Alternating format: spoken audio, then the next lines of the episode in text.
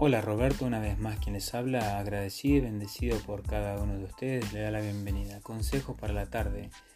En la vida muchas de las veces valoramos lo que tenemos.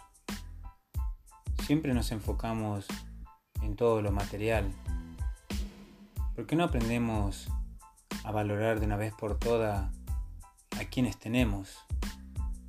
Es el momento que aprendas a valorar más aquellas personas que han estado siempre a tu lado y deja de valorar tanto las cosas materiales.